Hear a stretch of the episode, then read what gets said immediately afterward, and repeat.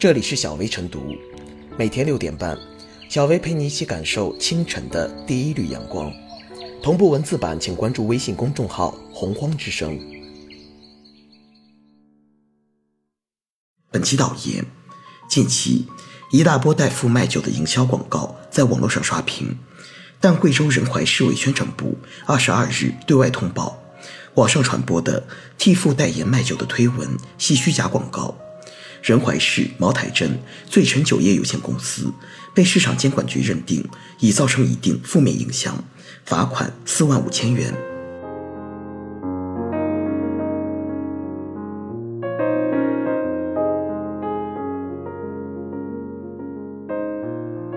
网络虚假营销，罚酒三杯，力度不够。在营销广告中，故事的主人公陈静通常是青春靓丽的女大学生。他放弃高薪或者城市生活，回到茅台镇老家帮助父亲卖酒。虽然这些酒最低每瓶只卖到十六点五元，但操盘者大多对标贵州茅台，部分广告甚至表示我们对天发誓，比一千五百元的某台酒还要好喝。由于版本不同，陈静不仅面貌不一样，年龄也出现混乱，连父亲也由多人扮演，纯属不一样的妹子，不一样的爹。网友吐槽：难道茅台镇的酒厂老板都有个立志卖酒的女儿？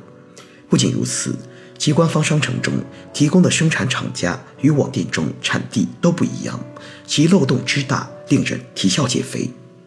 早有业内人士指出，这是个骗局。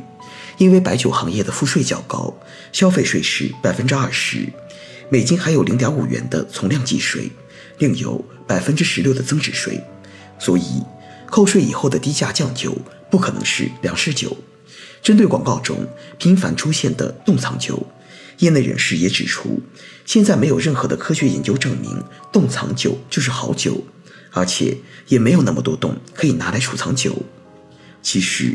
人们对替父代言卖酒那女的究竟是谁，到底谁是他爹，并不真正感兴趣。人们就想知道这个醉陈酒业卖的到底是不是纯粮食酒，这个广告到底是不是虚假广告。如今，所谓的情感营销大行其道，不仅有代父卖酒，还有代父卖海参，替滞销老农卖蔬果。前不久，所谓的杨霞卖蜂蜜的虚假广告。情感大 V 顾姐的吸金骗局也搅得满城风雨，这种虚假情感营销造成的影响恶劣。以替父代言卖酒为例，茅台镇小作坊企业鱼龙混杂，良莠不齐，大量小作坊弄虚作假，以次充好。茅台镇网络推广乱象，正在伤害茅台镇酱香产区的产地信誉。更重要的是，这种打着朴实乡村招牌，但却丧失底线的情感营销，伤的恰恰是人的情感、人的善心。它不仅有违商业伦理，更是伤害社会道德。有网友调侃：“本来我是良心过意不去才去喝酒，现在我才知道我的良心被出卖了。自己以前还在抱怨父母容易受骗，这会儿自己却栽了。如今，虚拟现实已经进入寻常百姓家。”其中的真真假假，着实让人防不胜防。虽然对于替父代言卖酒，有关方面已经认定其为虚假广告，罚款四万五千元，但是网友认为这远远不够。难道他们造成的损失仅仅四万五千元？按照法律，陈述内容与事实严重不符，已经涉嫌《中华人民共和国反不正当竞争法》中规定的虚假宣传行为。根据相关规定，经营者或可被处二十万元以上一百万元以下的罚款，情节严重的，处一百万元以上二百万元以下的罚款，可以吊销营业执照。新电商法也规定，电子商务经营者不得进行虚假或者引人误解的商业宣传。另外，对发布推文的人员、平台的审核不严，是否也应该处罚？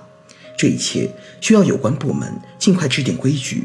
仅仅罚酒三杯式的处罚，不能彻底杜绝类似的情况再度发生。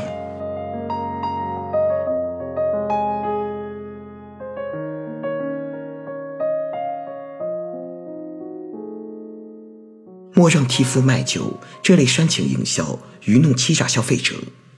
随着网络的普及以及人们网络购物习惯的养成，大多数商家开始通过网络发布广告，推销商品和服务。但近年来，网络上不断出现的替父亲卖酒、帮爷爷卖蜂蜜、带奶奶卖茶、为叔叔卖海参之类的煽情文章，让消费者产生代入感和同情心，不惜花高价买下所谓的优质产品，却发现上当受骗。对此，监管部门和网络平台理当尽到监管审核责任，将此类欺诈广告拒之门外。对普通消费者而言，刷朋友圈、浏览网页时，如果浏览了“大学生辞职创业，替父亲卖酒”之类的文章，往往会被文章中煽情的情节、主人公艰辛的创业所感动，并可能会在感召之下购买一些所谓货真价实、原生态的产品，对作者表示支持。假如文章所描述的内容是客观存在的，相关商品也不存在质量问题，和文章描述一致，倒也无可厚非。但事实真相却恰恰相反。从媒体曝光和相关部门的调查来看，不仅替父卖酒中的主人公是虚构的，与所谓的酒类生产毫无关系，就连货真价实的自制产品也是贴牌生产，这完全是个彻头彻尾的包装和骗局。目的就是让人们产生同情心和同理心，进而购买商品。市场经济更讲究诚实守信，任何营销都不能隐瞒真相或者虚构事实，以摆拍方式制造假象，编造出大学生辞职创业、替父亲卖酒之类的创业励志类文章或者心灵鸡汤，无疑是有违商业伦理的恶意策划。公众的善意经不起折腾与欺骗。煽情类营销一旦被揭穿，必然会招致憎恶与反感；恶意透支公众信任，则会加剧社会冷漠，让人们在“狼来了”心理作用下不再轻信他人。这类营销已经涉嫌虚假广告和虚假宣传。根据广告法等规定，广告不得含有虚假或者引人误解的内容，不得欺骗误导消费者，不得损害社会公共利益，违背公序良俗。如果违反，除承担行政处罚责任外，商家还可能因欺诈经营而承担退一赔三的责任。如果系食品药品的话，则将承担退一赔十的责任。如果查实广告经营者明知系虚假广告而依然发布的，还可能承担连带赔偿责任。总的来说，无良商家通过这种精心策划和导演，获得了关注、流量和利益。公众的同情心、知情权被利用，成了花高价买劣质产品的受害者。法治社会和市场经济中，理当坚守诚实信用和守法经营。替父卖酒之类的虚假宣传，理当被处理。监管部门还应进一步加强执法力度。互联网平台则应尽到审核和事前审查责任，采取技术措施屏蔽、删除、下架这些充满套路的营销。让消费者不再总是被愚弄和欺骗。